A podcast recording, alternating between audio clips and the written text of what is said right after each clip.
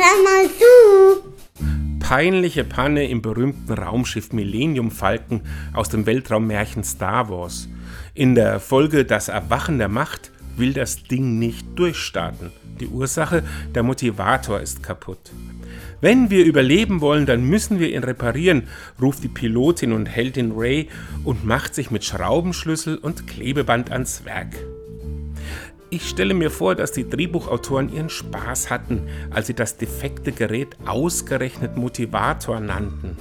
Schließlich ist Motivation tatsächlich wichtig für das Vorankommen, nicht nur bei Raumschiffen. Es gibt immer wieder mal Zeiten, in denen man die Lust an allem verliert. Schraubenzieher und Klebeband wie im Film helfen dann aber nicht. Dafür geben der Blick auf positive Entwicklungen, die Klarheit über das weitere Vorgehen und die Gewissheit, dass man nicht alle Probleme alleine lösen muss, die Motivation zum Weitermachen. So kann man selbstbewusst durchstarten, dem Happy End entgegen.